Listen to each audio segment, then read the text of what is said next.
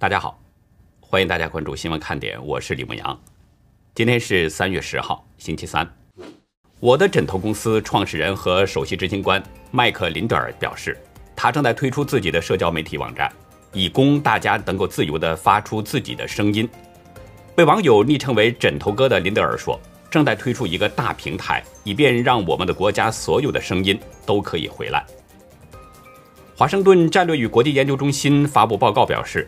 越南政府已经在自己的南中国海岛屿上部署了地保、海岸防御和通讯等军事装备，以阻止可能来自中共的任何攻击。昨天，哈里斯再次替代拜登与挪威总理埃尔纳索尔伯格通话，多次越俎代庖。哈里斯的越权行为已经引起了美国保守派和一些媒体的关注。中共两个大的电信央企日前爆出合并的消息。大陆媒体说，中国普天和中国电科合并是打造通信的航母，但是中国问题专家张家墩认为，这是中共公司在移花接木，躲避美国的制裁。截止到美东时间今天下午三点，全球感染中共病毒的总数是一亿一千八百四十八万零九百三十三人，单日新增四十一万两千四百九十二人，总死亡人数是二百六十二万七千八百二十七人。下面进入今天的话题。今天有几个重要的内容。美国国会驻兵宣布延期到五月二十三号之际，一月六号的国会联席会议期间的炸弹客已经越来越清晰了。FBI 最新公布了嫌疑人的录像。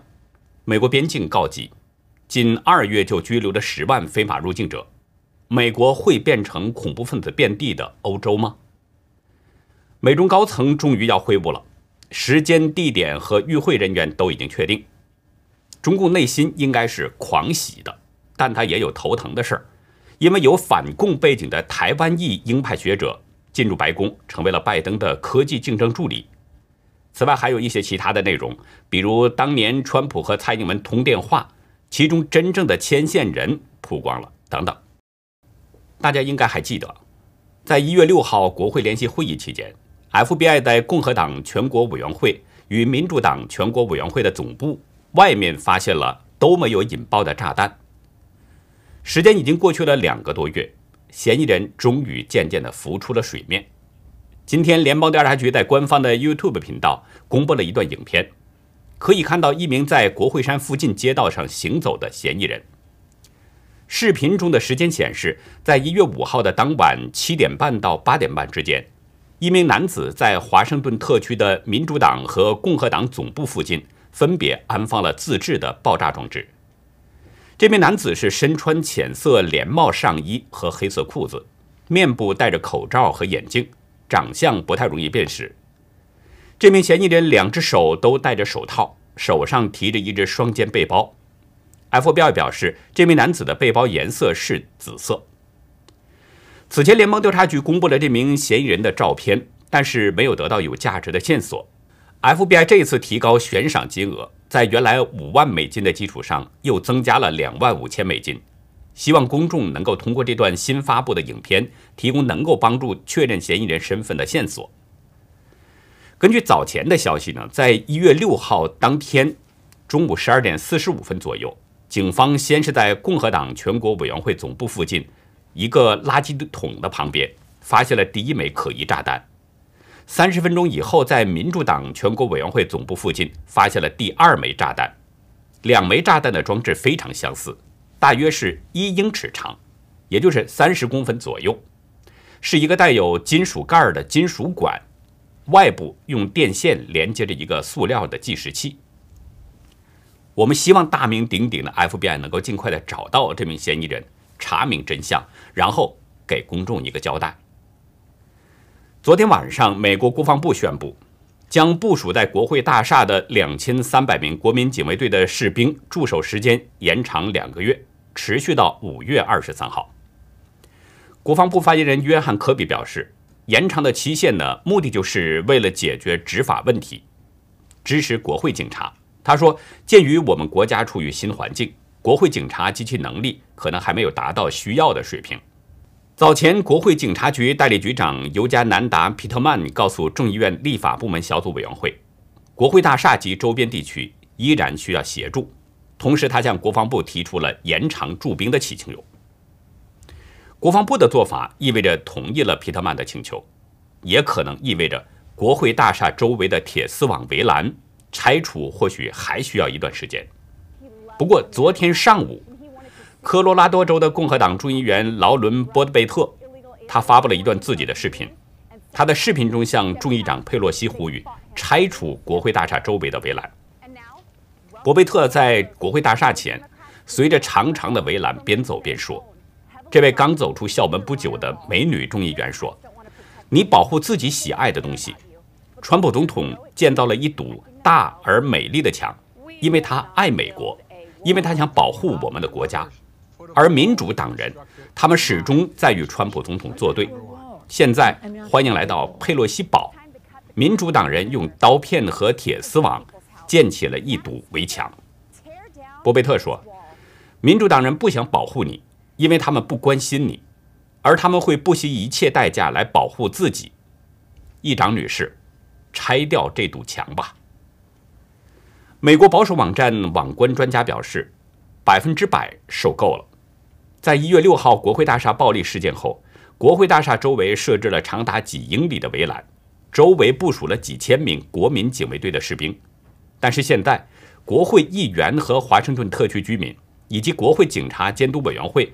都在呼吁拆除刀片、铁丝网围栏。博贝特提到的川普建造的边境墙，在拜登上任之后呢，已经给叫停了。川普昨天发声明表示，说自己任内的移民政策是正确的，当时美美边境的状况良好，比过去任何时候都更安全。川普批评拜登的移民政策正在摧毁美国南部的边界，他说这是一件可怕的事情。据路透社等多家媒体报道，从美墨边境越境的非法入境者是越来越多，频频告急。官方数字显示，仅仅是三月三号这一天，边境巡逻队就拘留了四千五百多名越过美墨边境的难民，而二月份还创下了二零零六年以来的当月最高数据，拘留了十万中美洲非法入境者。华盛顿邮报表示。拜登上任后的最近几周，没有父母或法定监护人陪伴的非法入境儿童每天都有大约三百五十人，规模是去年秋天的四倍。国土安全部表示，接下来的几个月，美墨边境可能出现二十年来最大的移民潮。国会众议员迈克尔·麦考尔昨天对福克斯表示，到今年夏天，他说可能大约有一百万人试图非法进入美国。他说：“拜登想变得人道，但他实际上制造了人道主义危机。”迈克尔表示，拜登敞开边境的政策使越来越多可怜的孩子被带到那个危险的地方，但是美国没有足够的拘留空间来安置他们，只能很多人挤在一起。在中共病毒大面积流行的情况下，很容易造成大面积感染，这是拜登制造的边境危机。对于迈考尔说到的这个问题，共和党参议员克鲁兹斥责拜登前六周的执政无聊却很激进。他对布莱特巴特新闻网站表示，拜登政府的国土安全部一直没有要求非法入境者进行中共病毒检测，但是他们却喜欢说遵循科学、相信科学。克鲁兹说，拜登政府没有规则、没有测试、没有标准，他们愿意摧毁你的生意。摧毁掉你的工作，毁掉你的家庭。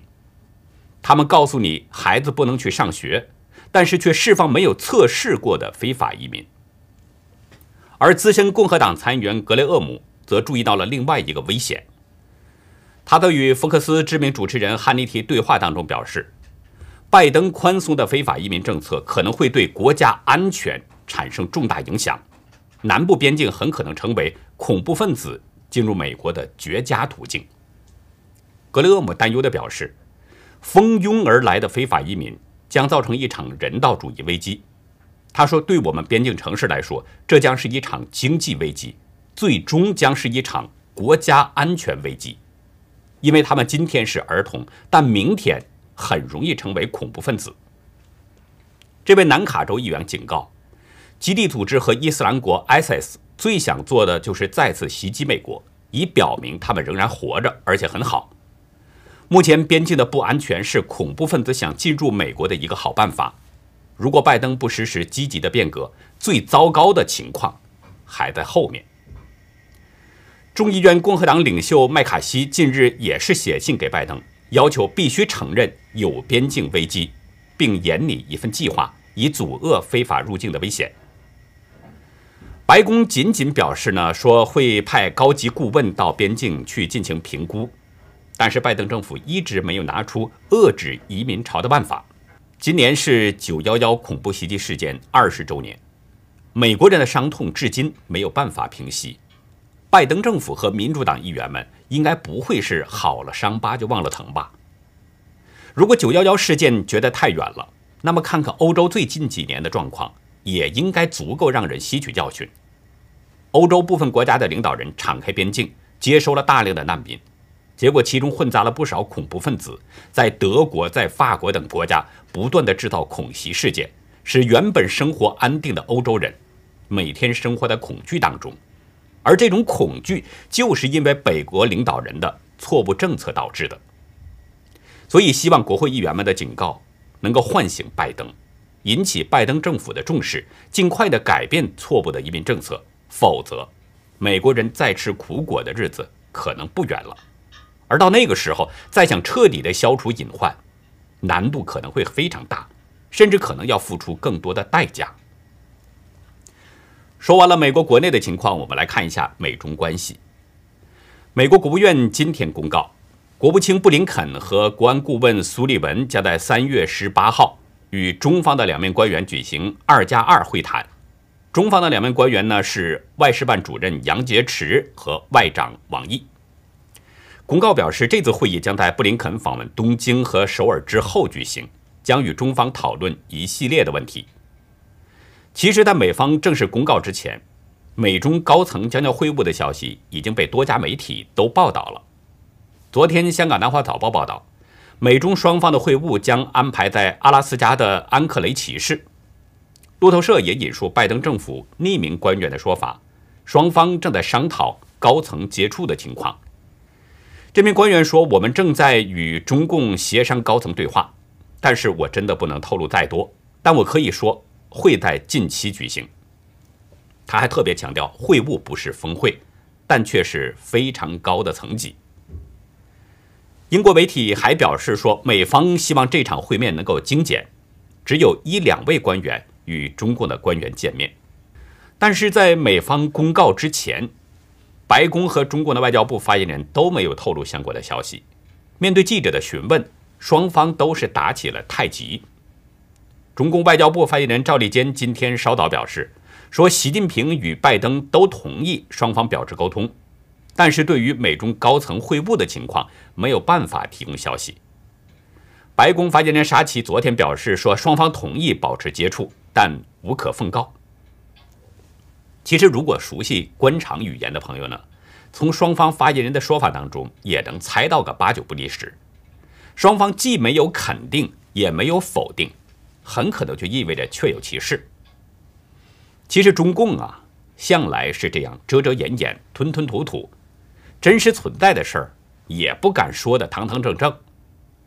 但令人奇怪的是呢，白宫发言人也不给出明确的说法。难道拜登政府也像中共政府一样，怕人们出现各种议论吗？其实说起来呢，美中有这样的会晤并不奇怪。拜登是中共党魁习近平的老朋友，而且外界传闻拜登可能有什么把柄被中共抓着。另外，拜登政府也多次表示不反对与中方接触。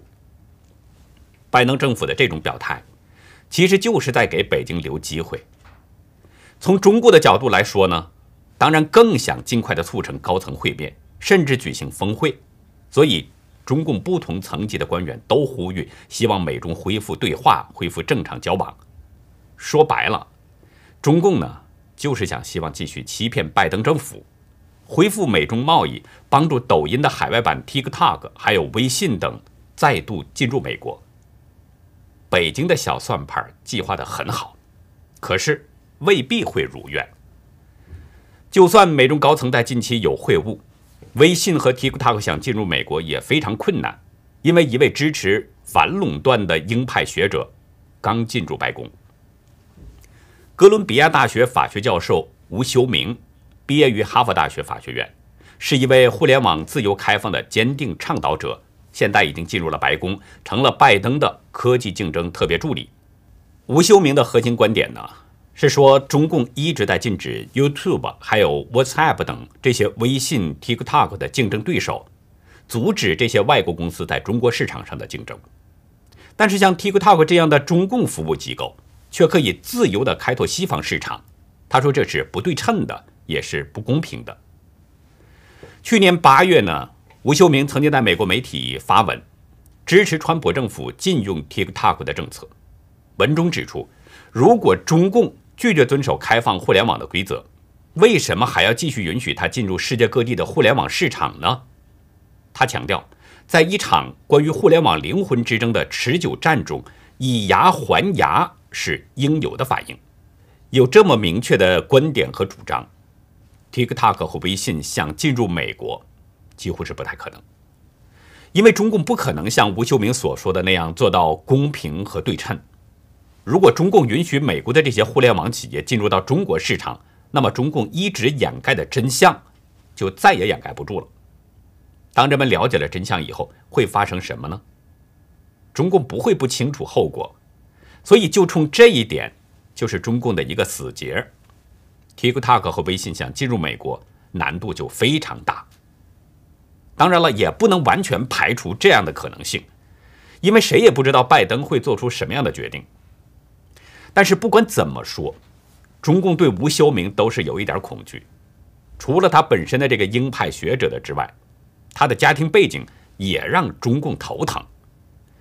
现年四十九岁的吴修明，父亲呢叫吴明达，是台湾人。一九七零年在台湾大学毕业之后，前往加拿大留学，后来呢。与英国移民背景的吉莲结了婚，也就是吴修明的母亲。吴明达后来前往美国从事研究并任教，同时开始推动海外的台湾民主化等运动，也主张台湾不能与中共有关系。有香港媒体报道，吴明达曾经担任过加拿大台独联盟的主席。我们不知道他的父亲这个背景会影响到吴修明多少。但吴修明二零一四年曾经前往华人社区，表示自己受到了父亲与民主运动的影响，还特别说明他的父亲是来自台中。二零一九年，他还为自己翻译成中文的著作《注意力商人》专程前往台湾举行新书发布会。纵观美国政府的官员，有一个较明显的特点：凡是尊重台湾的。多数是反共的官员，而吴修明是台湾裔，他会不会反共呢？我们慢慢观察。说到反共的美国官员，前国务卿蓬佩奥应该算作是一个代表人物。他在任时力挺台湾，在全球范围内合纵连横抗击中共，并且呢，在卸任之前解除了美台交往的限制，为美台关系夯实了基础。昨天。蓬佩奥接受中央社的采访，他直言说：“如果哪天有机会造访台湾，会是很棒的事儿，我会真的很享受，那会是很令人享受的事儿。”蓬佩奥有这样的愿望，估计很快就会有台湾有识之士呢向他要发出邀请，所以可以预见，蓬佩奥访问台湾的时间应该不会太远。美台关系越来越近，蓬佩奥有一定的功劳。但是也不能忽视他的老板，前总统川普的支持。正是因为川普的力挺，蓬佩奥才大有作为。不过说这一切啊，人们更应该想到，当初为川普和蔡英文通电话的那个牵线人，正是有了那次通话，美台关系才节节升温。而为川普牵线通话的人，就是前国防部的官员薛瑞福。美国《野兽日报》表示，美国记者罗金在新书《天国下的混乱》中，专门描述了美中台的关系。其中写道：“川普与蔡英文在2016年的通话，就是长期对他友好的薛瑞福促成的。罗金写道：“薛瑞福当时正是担任华府智库二零四九计划研究所的主席，台湾政府向这个智库提供了部分资金。薛瑞福联络了一个在政权交接小组内工作的朋友，告诉他已经同台湾政府联系过有关川菜通话的事儿。于是薛瑞福的朋友就把这个电话列入了川普的联络清单，然后送到了纽约的川普大厦。当天。”川普是按着清单一个一个的通电话，最后一个是台湾。一些白宫的内部人士说，由于政权交接的时呢很混乱，根本没有人注意这件事儿，并加以阻止。但是也有部分知情人认为，川普不见得没有意识到这通电话的意义。当时即将成为川普首席顾问的班农呢，他说，川普和蔡英文通话之前听取过简报。班农和川普的女婿库什纳也一起提醒川普说，中方方面势必会抗议。不过提醒归提醒，罗金在文中说，其实班农认为激怒北京不是坏事儿，而且他觉得川普也有同样的想法。班农当时对川普说：“如果你接通了这个电话，在亚太区域会是爆炸性事件，但你会让中共政府处于劣势。”川普则说：“那好，我肯定要接这通电话。”川菜的这通电话只有几分钟，内容没什么值得关注的地方。但是川普和蔡英文的通话本身，这就是一个轰动性的消息，意义重大。美国后任总统与中华民国总统通电话，这等于是在扎中共高层的心窝子，所以中共恼火，这是预料中的事儿。但是有一件事儿让川普呢是感到惊讶，美国的所谓主流媒体很快就大肆报道，并指称这是愚蠢的错误，甚至是鲁莽的挑衅。班农表示，川普很讶异华府媒体如此的反应。他说，说不定川普在那个时候呢就已经意识到了左派媒体与中国的关系非同寻常，并且充满了偏见。说起台湾。还有一个有意思的事儿，很多人喜欢听日本歌曲，尤其是跟我年龄相仿的大陆朋友，可能还记得日本电视连续剧《血疑》和《排球女将》里面的主题歌，在八九十年代可以说是风靡中国大陆。后来还有很多动画片，像《聪明的一休》《花仙子》等等，里面的歌曲也是传唱的相当广。我这里呢也给大家介绍一首日本歌曲，是一首力挺台湾的歌曲。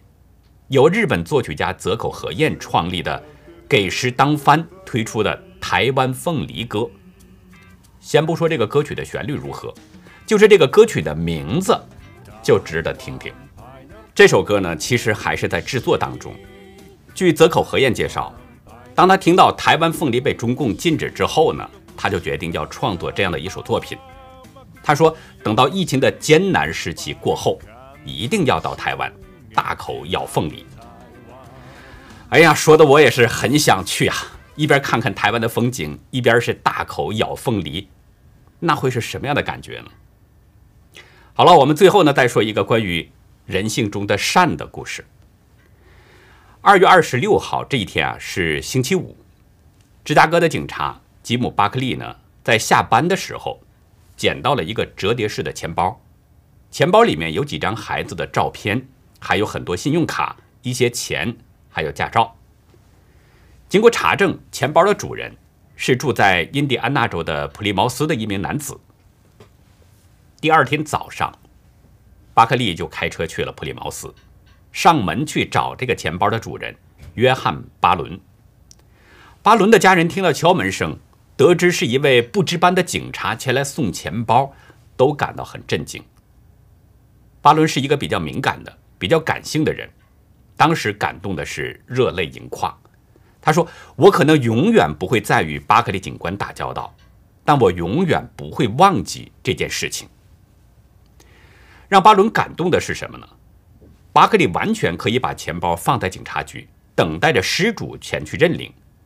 他完全可以跟家人一起享受这个周末的好时光，但是巴克利没有那样做。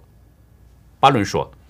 在我们当今所处的世界中，你不容易听到有人会做这类事情。巴伦是当地的一位教练，丢失钱包的当天呢，他是去芝加哥接两岁的孙子，但是他并不知道自己丢失了钱包。巴伦的女儿梅雷迪斯安对大纪元表示，说过去的一年充满了挑战，这类事情确实能够提醒人们，我们周围仍然有善良人。巴伦想给巴克利一点汽油费，但是巴克利拒绝了。他告诉巴伦一家，可以把这份爱心传递给其他人。心存感激的巴伦说，他已经开始这样做了。他现在正在利用业余时间，在当地的一家医院做义工。这个故事讲完了，这是一个令人感动的故事。如果您也希望自己能够遇到这样的事儿，那就让我们也开始来传递爱心吧。以上呢就是我们今天节目的内容。如果您喜欢新闻看点，请别忘记点赞、订阅，并且尽可能的帮我们把频道转发出去，因为真相对每一个人都非常重要。中共二会呢，李克强在报告中搬出了习近平的说法，说二零二零年交出了人民满意的答卷。中共这么厚颜无耻，人们也就放心了。这才是灭亡前的表现嘛！